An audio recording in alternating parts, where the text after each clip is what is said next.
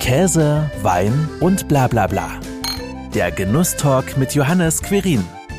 Gestern war ich noch beim, beim Lars Leistenschneider auf der Weinmesse. Da waren auch einige französische Winzer. Ähm, da war ich dann so mutig und hab, hab denen mal den Pastis präsentiert. Franzosen sind sehr stolz, äh, haben auch erst seltsam geguckt, wie ich gesagt habe, hier ein Deutscher macht ein Pastis. Aber wie sie dann probiert haben, äh, da, da hatte ich es auf meiner Seite. Also. Wo Pent draufsteht, ist Hochprozentiges drin. In der Brennerei im saarländischen Lebach entstehen seit 1961 Destillate, Geiste und Liköre aus Meisterhand. Heute ist Alexander Britz mein Gast und wir unterhalten uns bei einem Digestiv über das Schnapsbrennen und natürlich auch ein wenig über Schnapsideen. Hallo Alexander, schön, dass du da bist. Ja, hallo. Ja, wie ist denn dein Weg zum Schnapsbringer gewesen? Wie kam das dazu? Das ist ja jetzt auch nicht äh, was ganz Alltägliches.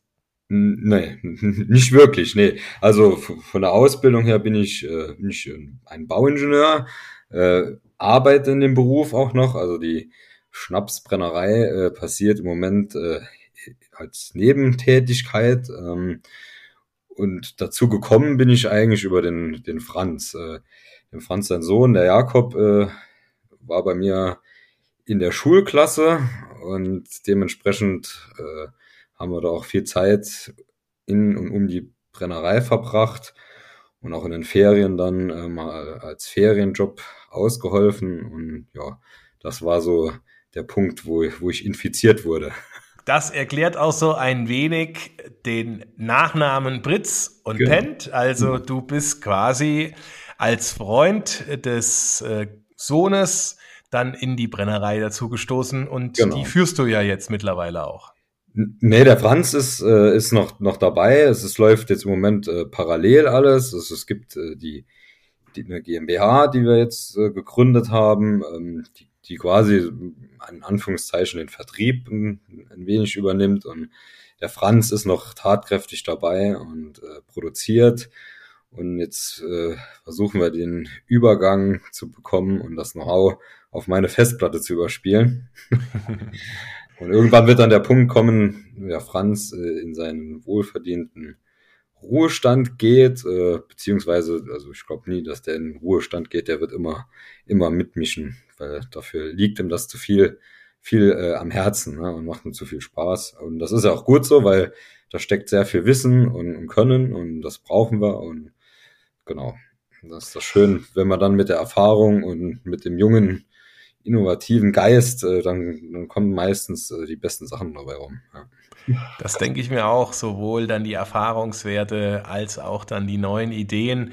Und wenn dann der Franz immer noch mitmischt oder in dem Fall könnte man ja auch sagen mitmeischt, ja. dann ist natürlich äh, die Qualität auch weiterhin wunderbar gegeben, weil der Erfahrungswert einfach da ist. Wie bist du denn da jetzt tatsächlich dann so Stück für Stück rangekommen? Hat er dir dann tatsächlich jeden einzelnen Handgriff dann auch gezeigt? Hat dir entsprechend auch die Tipps und Tricks mitgegeben, jetzt schon bereits mitgegeben, damit er auch weiß, auf was kommt es nachher an, dass ein super Schnaps, ein super Geist oder auch ein Likör dabei am Ende rauskommt?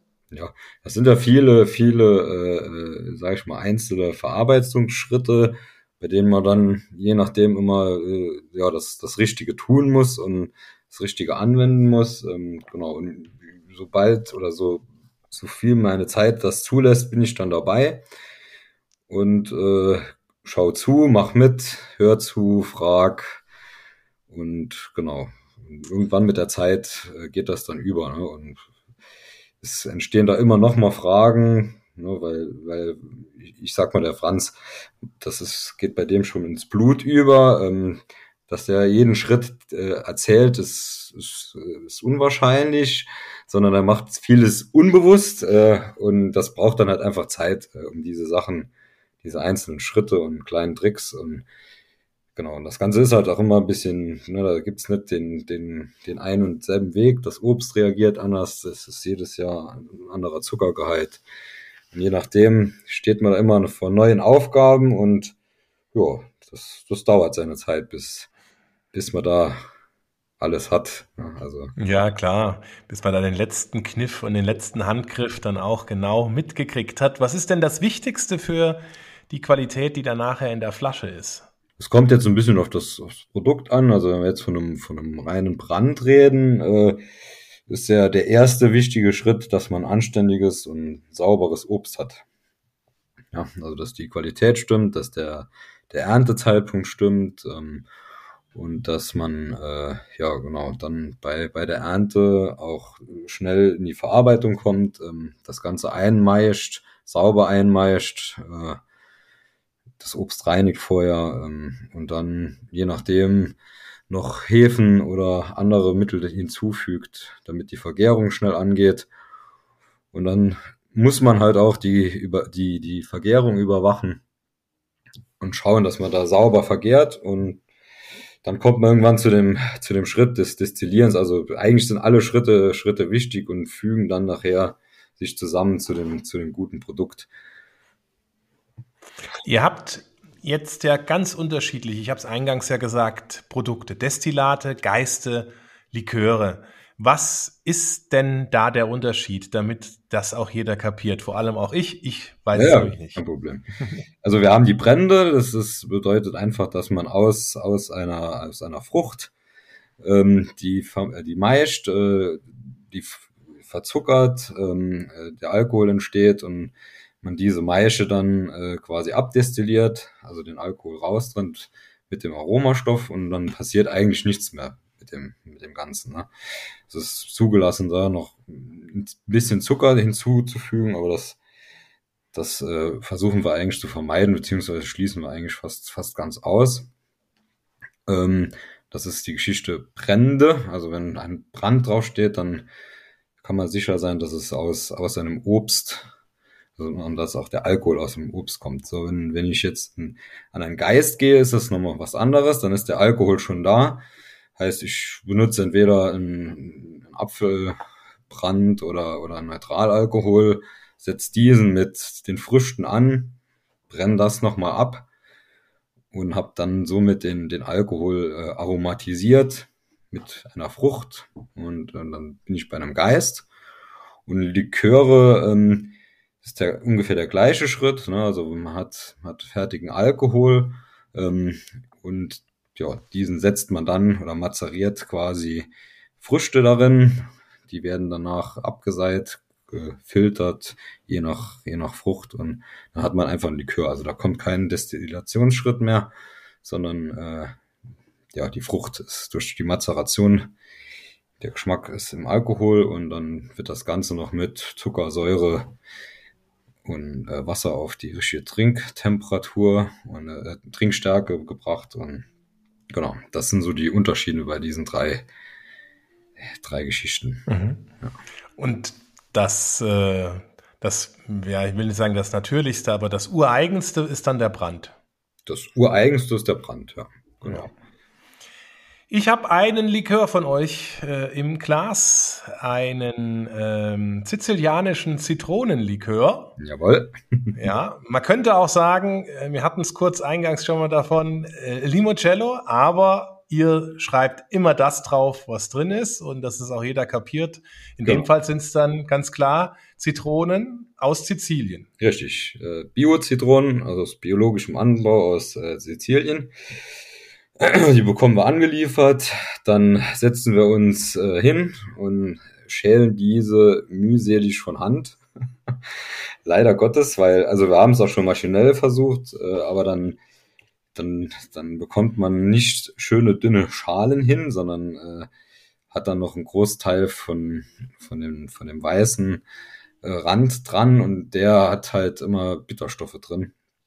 Zum Teil sind die erwünscht, also ein bisschen darf drin sein, aber je dünner, desto besser. Und dann, genau, da werden die geschält, werden mit, mit Alkohol angesetzt. Und äh, ja, nach vier Wochen Mazeration kommt Wasser dazu, Zucker und ein bisschen von dem gepressten Zitronensaft. Ja, und dann ist der Limoncello schon fertig. Wir filtern den auch nicht, deswegen, deswegen hat er dann immer so eine leichte Trübung.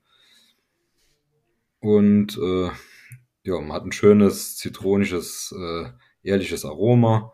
Versuchen da auch nicht zu viel Zucker drauf zu geben, also da ein, ein gutes Gleichgewicht zu bekommen, dass man jetzt nicht nur die Süße schmeckt, sondern auch die Frucht äh, ihren Platz hat, äh, sich zu entfalten. Und das ist gut gelungen, ja. Also man hat direkt die Zitrone in der Nase und letzten Endes auch im Mund, wenn man ihn probiert. Nicht zu so süß, du hast es gerade beschrieben und das, glaube ich, ist auch sicherlich so beim Likör eine große Schwierigkeit, ne? diese Balance aus Süße, wie viel Zucker kommt rein und nachher auch wie viel Wasser, wie stark verdünne ich, damit nicht zu viel Alkohol noch übrig bleibt. Genau. Ja, da jeden Geschmack zu treffen ist, treffen ist schwierig. Der eine ne, mag, es, mag es lieber süßer, der andere ein bisschen, ein bisschen trockener. Das, äh, ja, deswegen muss man dann einen schönen Mittelweg finden, damit man beide Extreme auch noch ein bisschen mitfangen kann. Und äh, ja, aber das funktioniert super mit dem Zitronenlikör auf Eis. Genial. Oder im Sommer mit, mit Tonic. Auch ja. eine schöne Geschichte, sehr erfrischend. Hier ist jetzt schon mal relativ klar, woher die Grundprodukte kommen. Wo kriegt ihr denn ansonsten euer Obst für eure Brände und Geister und Liköre her? Kommen die auch aus dem Saarland oder größtenteils wo ganz anders her? Nö, also die, die, die klassischen Brände ähm, kommen eigentlich äh, ja, im Umland von Streuobstwiesen. Also das ist so das, das der Hauptbezugspunkt. Teilweise haben wir dann auch mal, mal, mal was, eine Mirabelle aus, aus äh, Frankreich, aber hauptsächlich, also bei den Bränden, ähm, kommt es aus dem Umland. Bei den Likören ist es dann immer noch mal ein bisschen anders. Äh, ja, das kommt immer ein bisschen drauf an, wie die Ernte ist und mit so ein Himbeerlikör. Also wir, wir, versuchen das lokal zu beziehen. Das ist aber auch nicht immer möglich. Ne? Also, da muss man dann oft auch äh, ausweichen, aber wenn wir dann einkaufen, hat das alles äh, oder ist das bio-zertifiziert, also das biologischen Anbau und so nah wie es geht. ja. Wie viele Produkte habt ihr denn im Sortiment? Boah, das ist immer schwierig zu sagen. Also in der Brennerei, im Hofverkauf, äh, Gott, ich kann, da kann ich jetzt fast keine Zahl sagen. Das sind an die 30 verschiedene, verschiedene Produkte, Brände, Liköre, Geiste. Und die Sachen, die wir jetzt in den Handel geben, sind fünf, fünf bis sechs Liköre, vier, fünf Brände und ähm, der Gin, der Pastis, ähm, genau, und, und Wermut haben wir noch in Zusammenarbeit mit dem Lars Leistenschneider aus, aus Schmelz, er ist Sommelier. Ähm, genau, der hat den mhm. Wein gebracht, wir das, den, den, den Kräuteransatz und da ist der Wermut entstanden. Aber das, das Sortiment wandelt auch immer. Das ist, sag ich mal, saisonabhängig und auch immer mit der Verfügbarkeit der, der, der, vom, vom Obst abhängig. Ne? Also ja. Kann es auch mal sein, dass eins, eins nicht verfügbar ist, dafür gibt es dann was anderes. Ähm, da sind wir flexibel, das ist auch schön. Ne? Das, das macht die, die kleine Brennerei aus, dass wir da auch reagieren können und jetzt nicht starr unser Produktsortiment haben, dass wir da durchziehen, sondern das, das wandelt sich auch immer. Ja, ist ja auch so ein bisschen abhängig davon, wie du sagst, ne, was man gerade auch hat und was man ja. auch dann aus dem letzten Jahr einfach auch mitbringt, um, es dann tatsächlich dann auch zu einem Produkt werden zu lassen. Auf welches der Produkte bist du denn am meisten stolz? Was ist denn so dein, dein Herzensding? Mein Herz, also ist eigentlich der Pastis. Ja, also der, der macht mir sehr viel, viel Spaß. Ja, also es ist so, ist auch so ein Produkt, was was so ein bisschen das Saarland mit, mit, mit Frankreich verbindet und, und so ein bisschen äh, das Lebensgefühl äh, widerspiegelt, das, das hier so, so herrscht. Ne? Also, ja, der, das ist echt eine schöne runde Sache. Gestern war ich noch beim, beim Lars Leistenschneider auf der Weinmesse. Da waren auch einige französische Winzer. Ähm, da war ich dann so mutig und hab, hab denen mal den Pastis präsentiert. Franzosen sind sehr stolz, äh, haben auch erst seltsam geguckt, wie ich gesagt habe, hier ein Deutscher macht ein Pastis. Aber wie sie dann probiert haben, äh, da, da hatte ich es auf meiner Seite. Also. Wermut und Pastis, das sind ja dann schon so ein paar verrückte Ideen. Stichwort Schnapsidee. Äh, kommt ihr öfter mal auch auf solche Gedanken, mal was ganz anderes zu probieren, dass da so ein Produkt wie ne, ein typischer französischer Pastis rauskommt? Ja, ne, das passiert, das passiert öfters, ja. oft auch in den Abendstunden, wenn man dann sitzt und es ist vielleicht gerade bei einem Bier oder beim Schnaps äh, am, am Sprechen oder irgend, irgendeine Alltagssituation kommt und man denkt so, hm, das könnte man probieren. Haben zum Beispiel auch ein rote Beete-Likör. Ist auch, äh, fragen auch, auch oft die Leute, wie, wie kommt man so drauf? Ja, oft, manchmal liest man auch irgendwo in einer Zeitschrift was, äh, lässt sich von, von anderen Leuten inspirieren, die, die äh, irgendwie verrückte Sachen machen. Dann probiert man sie selber mal aus. Ja, aber das macht's ja aus. Das macht ja, das ist ja das, was, was Spaß macht. Wenn man immer das ja. selbe macht, wird's ja irgendwann langweilig. Gerade nochmal zum Pastis. Ja. Die Idee dahinter, du hast ja auch so gesagt, so etwas Typisches für das Saarland. Äh, er verbindet Frankreich mit dem Saarland. Wie ist der denn so Stück für Stück entstanden? Weil es ist ja schon ein Kulturgut. Du hast es ja auch gerade erzählt. Ja. Sich daran zu wagen, ist ja schon sehr mutig. Ähm, also ich bin ein, also ich trinke schon schon immer gerne gerne Pastis, äh, der Franz auch.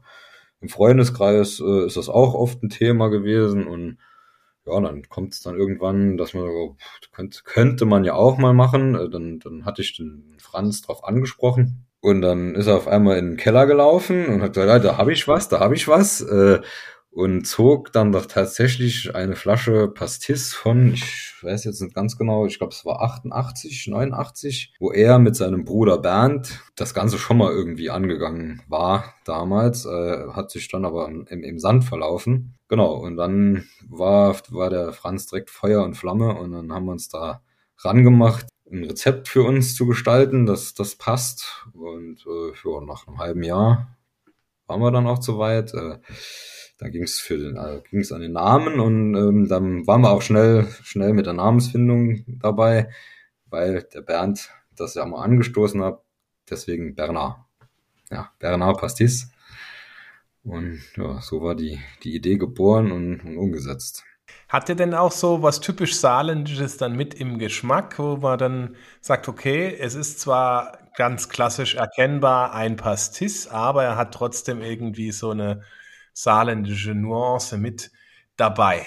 Boah, nee, das kann ich jetzt nicht sagen, dass da jetzt ein typisch saarländisches Kraut drin wäre. Also es ist, es ist von der, von der Grundrezeptur äh, dem, dem Pastis ähnlich. Ne? Also Fenchel, Sternanis äh, und Anissamen sind so die, die Hauptnoten. Und da haben wir da äh, noch verschiedene Zwischenschritte eingebaut. Süßholz kommt da noch, noch dazu und ähm, Genau, und dann in den, in den Schritten äh, fügen wir dann auch, wir destillieren Teile, ähm, fügen wir dann auch noch frische Kräuter dazu, ähm, Rosmarin, Orangenschalen, Zitronenschalen. Also das ist, ist eine schöne, schöne, komplexe Geschichte nachher und macht dann auch Spaß, äh, das zu probieren, zu trinken, zu entdecken. Ja, auf jeden Fall eine gute Alternative zu allen anderen bekannten Pastis, äh, Pernod, Ricard und so weiter, genau. die man sonst im Handel äh, findet, ist es auf jeden Fall eine tolle Alternative, die, wie du sagst, natürlich schon äh, in Richtung Pastis geht, aber trotzdem ihre Eigenständigkeit hat.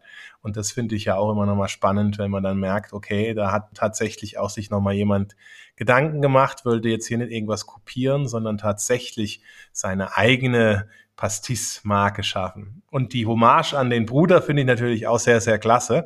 Finde ich sehr toll. Wie ist es denn jetzt mit diesem Wermut? Weil das ist ja auch nochmal so ein Produkt, was es, klar gibt's das mittlerweile auch, aber ihr macht da ja auch was Besonderes draus. Ja, ne, auf jeden Fall. Also das, das, das äh, liegt uns schon länger in den Köpfen. Also mir, mir und dem Lars, ähm, das sind schon drei, vier Jahre.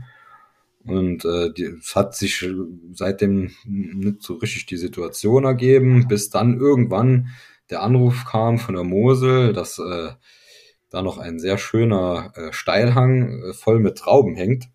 Ähm, das war der Walwiger Herrenberg, eine Steillage, Schiefersteillage und äh, ja, das war dann unsere Chance. Äh, sind dann mit allen Mann, die wir so zusammenbekommen haben, sonntags äh, dahin, haben den, den Wingert äh, gelesen. Es war spannend, äh, so eine Steillage zu lesen. Das, äh, boah, an mancher Stelle muss man da mal kurz durchatmen, äh, aber jo, hat alles super funktioniert. Äh, war auch richtig, haben auch richtig schön was zusammenbekommen. Und äh, genau, dann sind wir zu einem befreundeten Winzer von Lars gefahren, der Staffelter Hof, der Jan.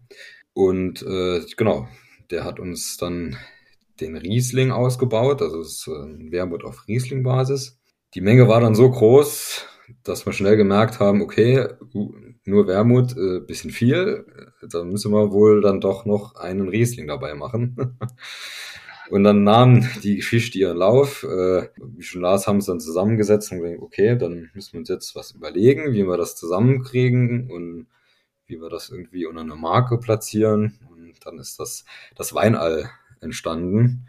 Oder die, die Idee zum Weinall. Ähm, die Idee dahinter ist einfach, dass man die verschiedenen Rebsorten wie so ein Planetensystem aufbaut und zu jedem Planet beziehungsweise Rebsorte gibt es dann verschiedene Unterprodukte, wie jetzt zum Beispiel dann Riesling, da sind wir jetzt mittlerweile, also da gibt es den Wermut, den ganz normalen Riesling, äh, ein Riesling-Kabinett von der Saar mittlerweile und äh, mit der gleichen Traube vom gleichen Hang gibt es auch noch einen Winzersekt und den Planet Sauvignon Blanc, den haben wir jetzt auch schon mittlerweile. Und das wird jetzt auch immer mehr wachsen. Genau, und der Wermut war so ein bisschen der, der Anstoß zu der ganzen Geschichte. Wermut dann ein Teil durchgären gelassen, komplett. Also den Riesling komplett nicht gestoppt, ne, also bis zum Ende der Vergärung durchgehen gelassen und dann wird das Ganze mit einem Kräuteransatz, äh, der hauptsächlich aus Wermut besteht und dann noch einigen anderen frischen Kräutern aufgesprittet auf 17 Volumenprozent und dann hat man einen schönen, ja, einen schönen, schönen Wermut, den man als Aperitif benutzen kann. Oder in verschiedenen Cocktails. Also ein sehr, sehr schönes Thema, das äh, ja auch viel Spaß macht. Also das ist Wermut mit Tonic im Sommer ist super. Wermut mit Gin, ein klassischer Martini, geht immer. Ähm, ja, also da da gibt es sehr viele Möglichkeiten, äh, den zu genießen. Ja. Also ein Produkt aus der Saar und von der Mosel, kann man sagen. Genau. Ähm, sehr, sehr spannend auf jeden Fall und auch nichts Alltägliches, was man so beim Schnapsbrenner ums Eck sonst zu finden mag. Jetzt wird mich natürlich auch mal noch interessieren, wenn wir so auf diese Brände kommen, die ja manchmal auch sehr, sehr stark und kräftig im Abgang sind, wo man sagt, gut, der brennt ja ganz schön. Warum brennt erstens Schnaps, wenn du ihn trinkst beim Abgang und wann brennt er denn nicht mehr? Gut, ne, ich sag mal, das ist äh, definitiv auch abhängig von dem, von dem, von dem Alkoholgehalt, der, der, der den Schnaps hat. Also Alkohol ist halt einfach ein, ne, ist scharf und reizt die, die Schleimhäute. Also wenn ich da irgendwie was mit 40, 50, 60 Prozent habe, dann merke ich das im Rachen. Ne? Was viele kennen oder viele, ja, viele im Kopf haben, ist halt dieses typische von früher. Ähm, der Opa sitzt schnell rein, schüttelt sich zweimal und äh, es brennt. Das liegt einmal daran, dass damals die, die Brenntechnik noch nicht so, so weit war und auch, äh, sage ich schon mal, der, der eher der Hang zu ich, mehr äh, Quantität als Qualität kam. Also das bedeutet, beim, beim Brennen habe ich äh, verschiedene Fraktionen, die, die beim Destillieren kommen. Heißt, äh, in, bei verschiedenen Temperaturen lösen sich verschiedene Aromastoffe und ähm, genau, wenn ich das nicht sauber abtrenne, also einen Vor- und Nachlauf sauber mache, ähm, wird das Ganze auch ruppiger. früher war es halt eher äh, so, uh, 200 Milliliter Vorlauf weg und dann schön den Rest in den Mittellauf rein, damit auch äh, was rüberkommt und dem Franz seine seine äh, Devise ist da eher ich mache da vorher mehr weg ja, und habe dafür dann ein schönes schönes Mittelherzstück vom Destillat und trenne auch den Nachlauf äh, früher ab als das äh, dass ich da so ein Mischmasch habe und dann fängt's halt einfach an wenn solche Fehlstoffe drin sind äh, mehr zu brennen oder ja dieses Kratzen und dieses ruppige. Und wenn das alles schön eingebunden ist und man auch langsam destilliert und der, der, ja, der Alkohol einfach schön eingebunden ist, dann, dann lässt sich das geschmeidig trinken. Was auch wichtig ist, ist auch das Wasser. Ja? Also man sollte gucken, dass das Wasser nicht so hart ist. Ähm, jetzt bei uns im Ort ist das Wasser, was aus der Leitung kommt, leider jetzt nicht das, also das Wasser an sich, die Qualität ist super, aber es, es hat eine, eine hohe Härte. Deswegen, äh, ja, wird das, wird die Härte von uns, also haben da eine Anlage, die, die quasi die Härte runtersetzt. Also ganz unterschiedliche Faktoren, die das dann auch dann begünstigen oder eben auch dann abschwächen. Was ist denn so in naher Zeit noch alles geplant? Gibt es da schon was, was du erzählen kannst? Nö, im Moment gibt es eigentlich nichts nix direkt Neues. Also im Moment ist ein bisschen viel los und dann hat man nicht immer so den Kopf für, für sich da kreativ weiterzuentwickeln, aber da wird definitiv was kommen. Also da, da gibt es ein paar Ideen, äh, die sind aber jetzt noch nicht so ganz, ganz spruchreif. Ja. Wenn ich die jetzt ja. raushaue, dann setze ich mich unter Druck. Und das lasse ich jetzt lieber. das muss auch nicht sein, das muss auch nicht sein. Du hast ja da auch genug Dinge, die jetzt ja schon speziell besonders und äh, sicherlich einfach auch gar keine Schnapsidee waren. Das zeigt's ja auch, weil es funktioniert. Was trinken denn die Saarländerinnen und Saarländer am liebsten? Ich sag mal, so ein gut, guter Mirabellenschnaps geht immer. Quitte ist, ist was, was Tolles, äh, was nicht so jeder kennt. Ja? Das ist ein sehr, sehr schönes Aroma. Ja, und ansonsten, klar, ne, der, der, der klassische Gin geht hier auch. Der Pastis läuft super. Also das ist eigentlich breit gefächert. Ne? Also da die Liköre gehen auch gut. Kann man jetzt eigentlich nicht so das typische saarländische Produkt rausheben. Also es ist breit gefächert. Also ist aber auch wunderbar, wenn man ja auch merkt, dass das, was man herstellt, was man produziert, auch angenommen wird, dass man da auch ein, ein Feedback und, und äh, ja, ein Lob für seine ganze Arbeit erhält, die man mit Leidenschaft dann auch angeht und umsetzt. Ich sag dir danke, Alex, für deine Zeit und den Blick in eure Brennerei. Sehr gerne. Das war Käse, Wein und bla bla bla. Der Genusstalk mit Johannes Quirin. Dir hat dieses Gespräch gefallen? Dann abonniere den Podcast, um keine neue Folge zu verpassen. Bis zum nächsten Mal.